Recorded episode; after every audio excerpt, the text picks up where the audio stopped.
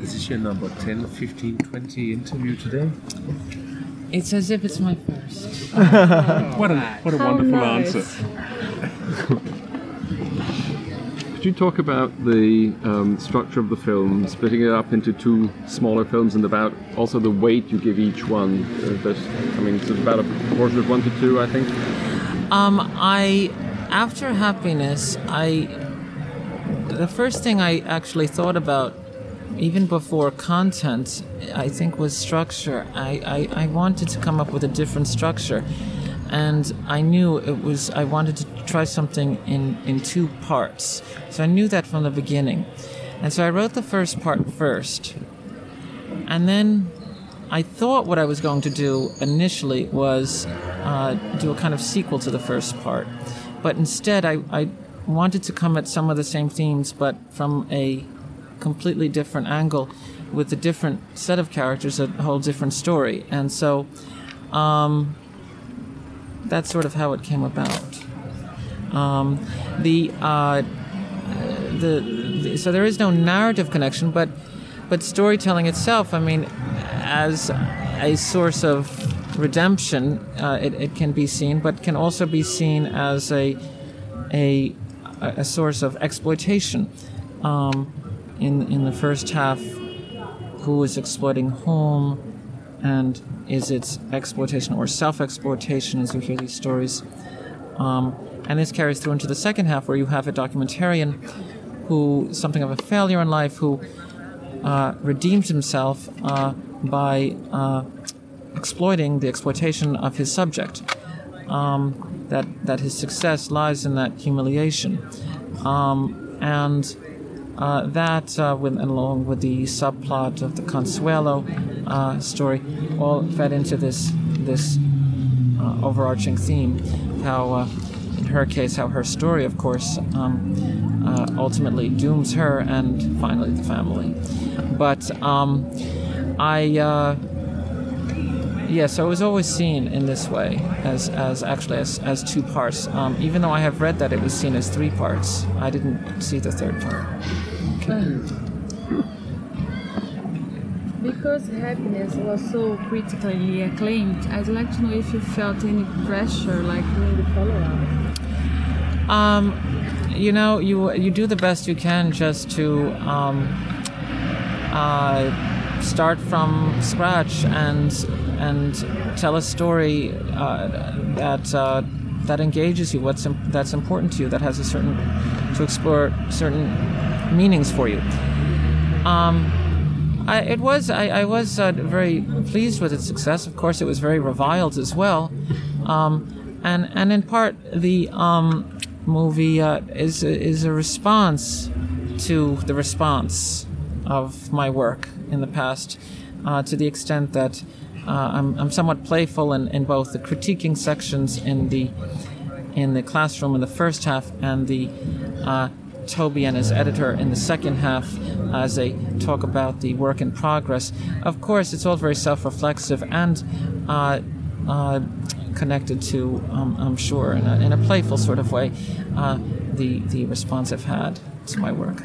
So, I mean, that begs the question: if you want to avoid exploitation, how do you do that? You know, because with self-exploitation, it becomes even harder. Well, um, the the.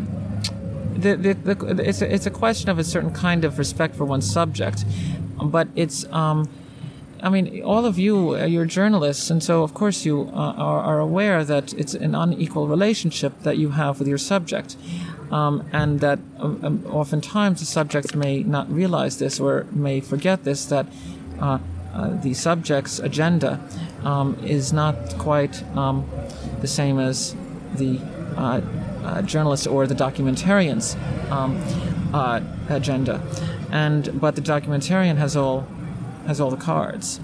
So um, it invariably um, there is that that kind of uh, unf- because there's, that unfair sort of uh, uh, uh, equation, let's say, uh, connection between the the uh, subject and and the documentarian or, or journalist. Um, uh, you have the, the, the great danger always, the great obstacle to um, success um, is uh, the the how much you're going to succumb to uh, exploiting uh, that subject matter, and um, Toby um, unwittingly, uh, of course. Uh, succumbs and fails and doesn't and, and certainly doesn't didn't intend to exploit um, his subject but that um, is not an excuse in fact um, because that is that is uh, that's part and parcel of, of what you do um, I I think though that uh, uh, I mean at the end you know when when Scooby watches his life up there on screen um, it's uh, it's the audience really that I'm down on. Um, the uh, when John Goodman goes into his diatribe about uh, uh, how he how Toby is um, uh, imposing his own negativity on his subject, how uh, he had a bad time at college. Well, too bad. Get over it. Boo hoo. You know, I'm I'm with John Goodman. It's not the audience. Um, it's uh, it's a, it, of course this whole scene is is a painful and humiliating one for Scooby, um, but it's also an ex- one that exposes to him the hollowness, um, uh, vacuousness of his ambitions and uh, and dreams. But uh, it was all uh, it, it, uh, inspired by, if not stolen, uh, from Bellissima, this Visconti movie, um, which is just one of uh, my favorites. Excuse me, one of your, your in the first segment, one of the characters mentioned uh, Borges.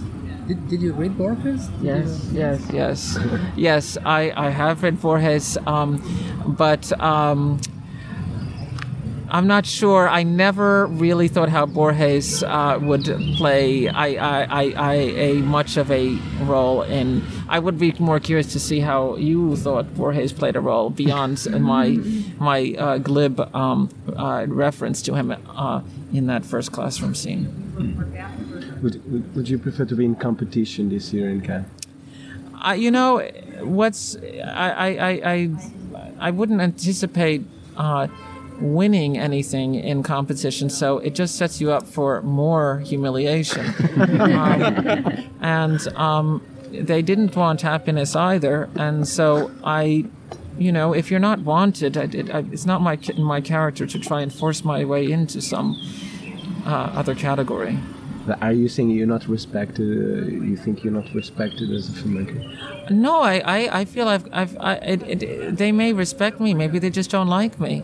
You know, I don't know. that's that's it's it's they or maybe they just uh, you know who knows what they think. It's it's you know you, um, you you can apply for a position for a job and no one explains why you were rejected you know they and and perhaps it's that's perhaps the kindest thing that they don't tell you there are some specific allusions quasi pastiches in the film could you talk about references to american beauty and american movie yes too? yes yes um, well, with American Beauty, I'm always very respectful of my peers. I would never say anything bad about any of them. Um, it just wouldn't. Uh, it, it, it, just it, it doesn't sit right with me. Um, but I was with a journalist uh, a, a, while ago who told me that Sam Mendes was saying very bad things about my movie Happiness. and so I did feel a certain carte blanche to, to pay my own homage to what I do think is one of the great feel good movies of our time. Um, and with American Movie, um, I, I quite like this movie, and, and, I found it very sad. I mean, it has funny moments, but it's, it's very sad, very, very sad story.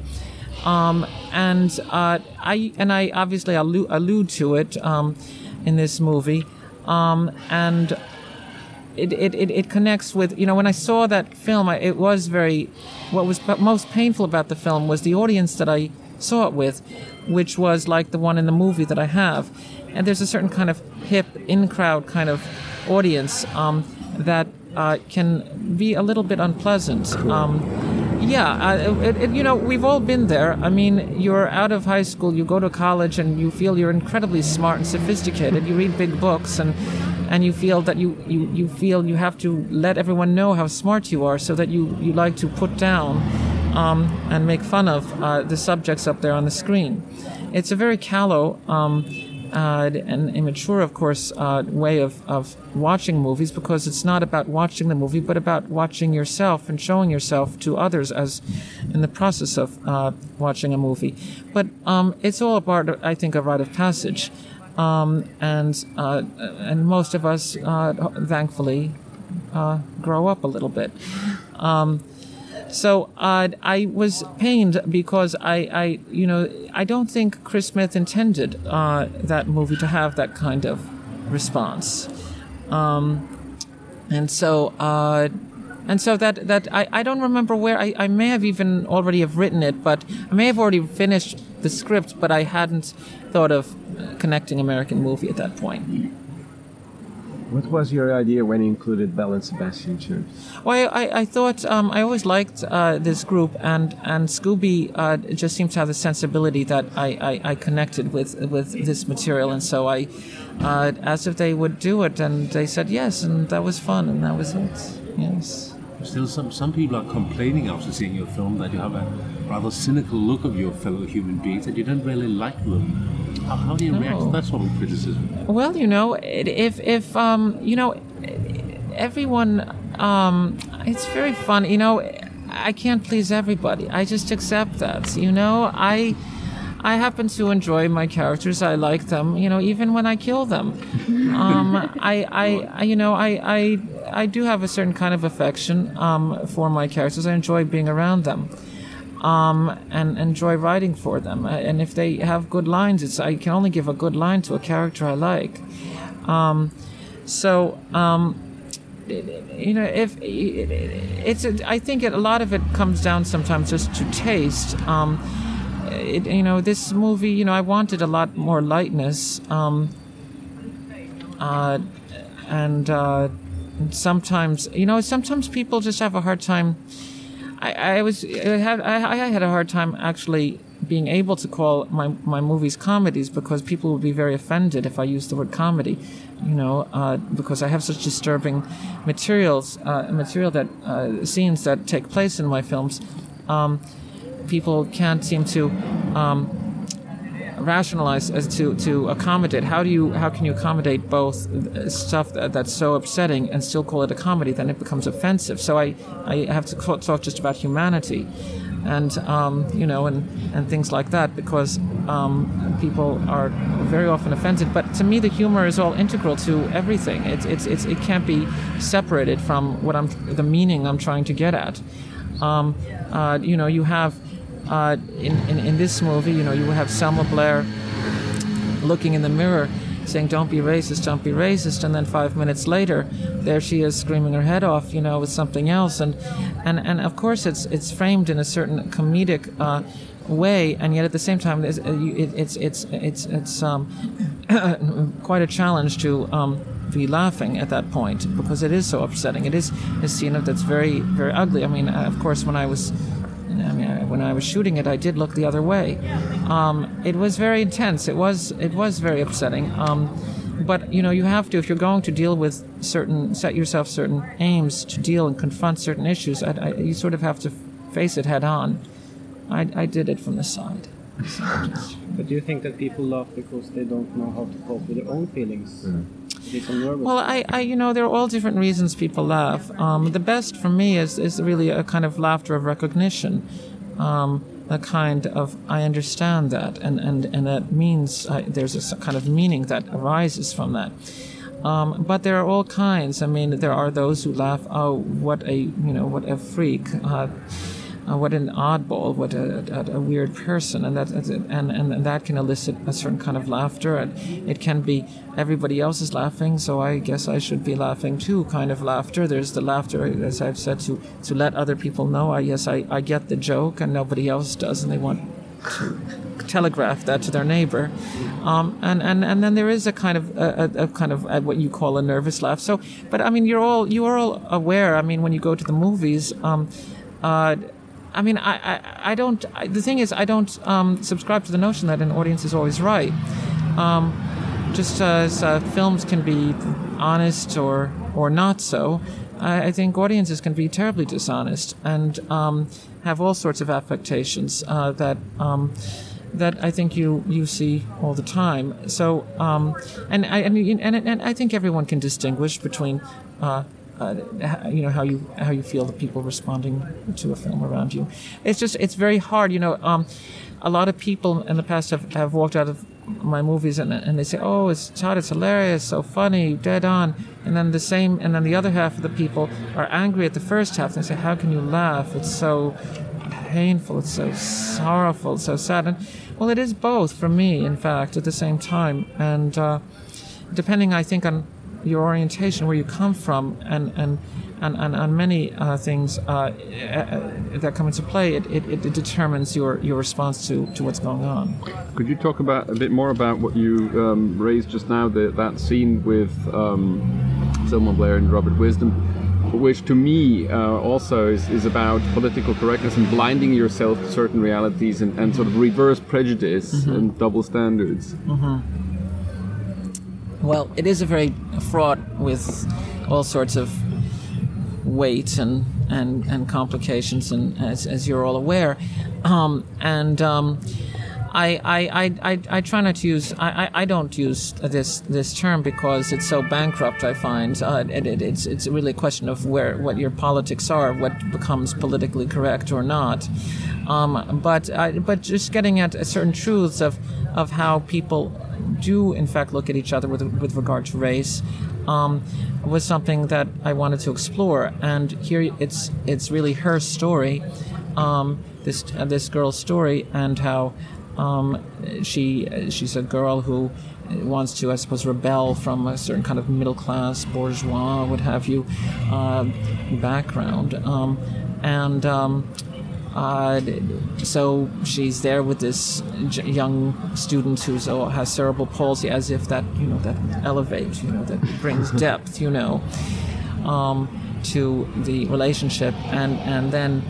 You know, this is a white liberal arts sort of sort of campus. So um, he's as the black teacher. You know, there's there's a certain uh, conquest to be made there and and of course all of this backfires. It all the tables are turned, and and um, uh, it's it's uh, it's all very tricky. Um, and and her she tells her story of of that what of that evening that night, and of course her story is not the story that we saw. Um, the story that we saw was emphatically not a rape.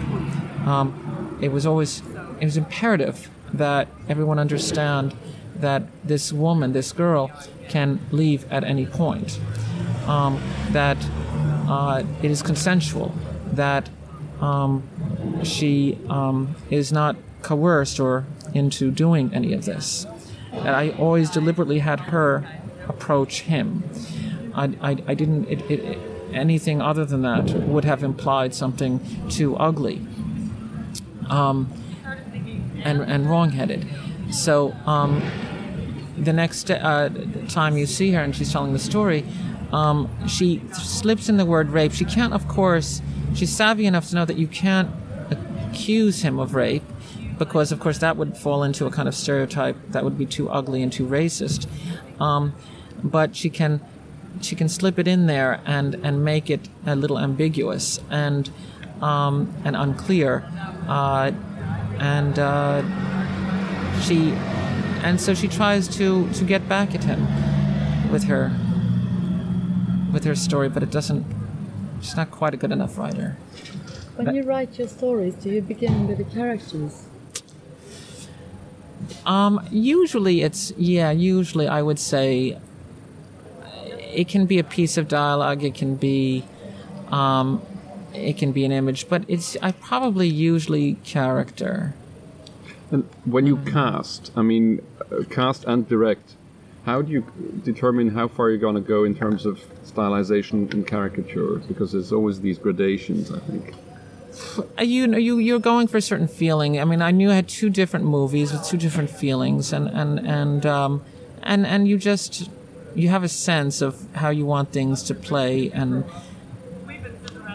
it's it's it's kind of an alchemy that you just hope you mix it up right. I don't I don't really there's no science to it. It's all you have a sense of how what you're looking for, and uh, and you hope the actors can always improve your material. But I mean, to come back to what you'd said before, even if, say, John Goodman's character looks and feels like a caricature in many ways, some of the points he makes Mm-hmm. Yes. are valid. Yes. Um, yeah, and well, I, I wanted, I needed John Goodman. I wanted him very badly because um, I've always admired him, and what I admire is what I like is he has, I'm not talking physically, but he has weight, and I mean, he's got a certain presence, gravity, and I needed someone like that, someone who could tell their kid, "You're taking those tests, those SATs," and the kid would listen. I needed that you there was no i needed someone that would have that kind of weight that you would believe that the kid will listen James Gandolfini was maybe could be. well james gandolfini would have been wonderful but he's already playing a, a suburban father uh, in, in the sopranos uh, and and and, and, and uh, it was a little too close already even though he's not a gangster in this your characters weren't happy men or women. Are you a happy man? Do you consider that you are happy? happy what is am i happy you ask these ontological uh, philosophical questions i just don't know how to uh, to get at that uh, I, I'm, I'm happy that I finished the movie and that uh, that I've survived it. You know, it's it's um, uh, you know, I've you know, everyone has a. We're all dealt a hand of cards, and we do the best we can with what we've got. You know? Some critics uh, seem to think that this is sort of a step back in formal terms. I suppose you would disagree with that. I, I don't really think. I mean, I step back to I I. It's just another movie, and uh, you know, certain people have, I guess. You know, mo- uh, you do one movie and then they have certain expectations. They want you to go in a certain direction, and uh, I, I, I, wanted to do something a little bit lighter. And um, if that means doing something a step backwards, I, I, I it's it's not very meaningful to me. As an audience, um, when, when you was back then, you were talking about the audiences. Uh, when when you saw Election from Alexander Payne, what, what was your reaction to that kind of humor? Um, I thought it was quite wonderful. I thought it did a wonderful movie. I, I, I quite admired it. Very clever, very smart, and, and very resonant. Yeah. Um, I, I, I, was going to say also that, you know, you, you, you just, the whole point is you just never want to repeat yourself. You always try to do something, go somewhere different. So I happen to be, have grown up in the suburbs, so it's only natural that that's where I, I, I have so many ideas. If I'd grown up in the city, uh, probably a, a lot of my movies would be taking place in the city, and and but so uh, so there's I don't, there's nothing really terribly peculiar about it. The question is how freshly you can mine your mine your material and how fresh you can make it so that it does doesn't feel stale, and and, and that's what I that's what what I strive to do. Are you allergic to bad movies? Oh, allergic? Well, John Waters, for instance. He is. Oh, he's allergic to bad movies. Well, I, I, I, I don't know that I'm allergic. I just, if, if I, well, sometimes a bad movie can be in- rivetingly uh, compelling. Um, it's really, it's a question of the kind of badness. Um, and I, um, uh, I, I, I, I, but I do. I walk out. You know. I, you know. Sure, life is short. You know. I mean, you. If I've, if I've paid my money, you know, why should I have to suffer the assaults? I mean, there's nothing more offensive than you know having to sit through a movie. So you uh, respect when people leave your. yeah, sure. I would rather. Why? Why not? I would do that if I if I were offended. Why? I'm not forcing you to sit there. Leave. It's fine. It's it's only for people who are engaged. You know, if if you're not engaged, then then I don't think uh, it doesn't make sense. You know, do you have to read every book from page one to to the very end? Uh, Just no. You, you have you have to do that. Oh oh. You know, it, it, it's really just a neurosis. I think. Um. You know, it, it, it, if if. Uh, you know, you when you watch TV, you, you certainly turn things off. I think people that get hung up that I've invested ten dollars, and I'm going to get my money's worth. I, I think my money is much, and and it, I get much more out of my money if I walk out and spend the the, the extra five. The, those five dollar loss becomes five dollars of freedom from the movie. You know. How did you come to cast Franka Potente? Um, well, she had approached me a number of times and was uh, uh, wanted very much to work with me. And I always said, "There's, I'm sorry, I think you're wonderful. There's nothing, I have nothing for you." and then, and then I said, "Oh, you know, I, I, I love the idea of having a, a, a German editor um, for Toby to work with. Yes. Uh, in a certain scene, we can see the test audience. Have you, every, any of your film been put in the test? The test audience. Oh, test screening. oh, yes, test- I do that with every movie. Wow. Um, I, yeah, and it's very informative. Um, the, the, the, the, the thing is that I have never been. Um, what often happens with studios is they have they they force you to make changes based on what an audience likes or doesn't like. For me, it's most valuable because it's you know you watch the movie a hundred times and finally you can sort of see it fresh with an audience and get a sense of how it's playing, how it's not not playing, where where the audience is here and there, and, and, and, and so it is very useful. It's just you have to be careful how you use it. How do you select the audience for the Yeah. test screening? It's a hip audience or something. Well, it, well, it, it, you, uh, I, it's it, the um, they have they they probably look for the they can look for the hip alternative uh, type, or they can look for just off the street or a mainstream. It depends. I I I um I don't like um uh I, I sort of like people to be not even aware that I am involved in the movie, so that and I'm not and, and I don't stick around. I just once the, I, I have to be invisible because I don't want anyone to recognize me. Um, I I want them to be very honest, you know, and and an audience, you know, when in in uh, before they open their mouths, what's what's not what's most valuable is not even what they write or what they say afterwards.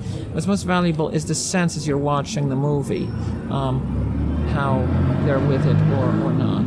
But I mean, you don't have when you when you make a movie, you don't have a more or less specific audience in mind. I mean, you're not playing to the mall crowd.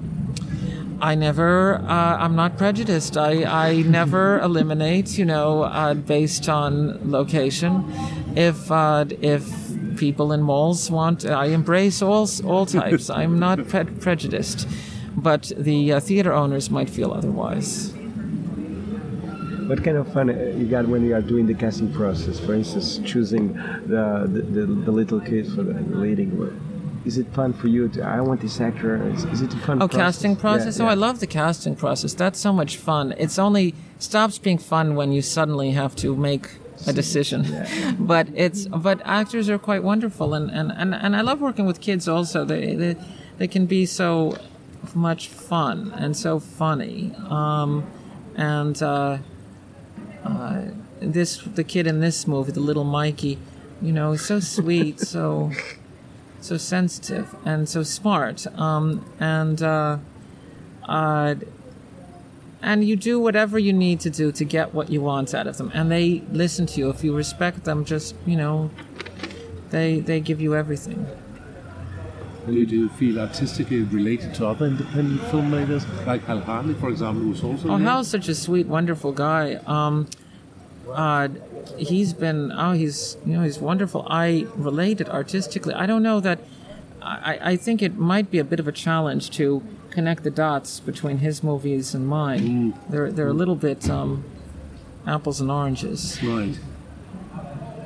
Talking about connections of your films and reality, uh, do you see reality of your films every day around you? Oh well, you take everything. Everything is valuable. Every moment, right here, it's all happening. You must use everything. Nothing should be lost on you. Okay. Thanks very much. Thanks very much.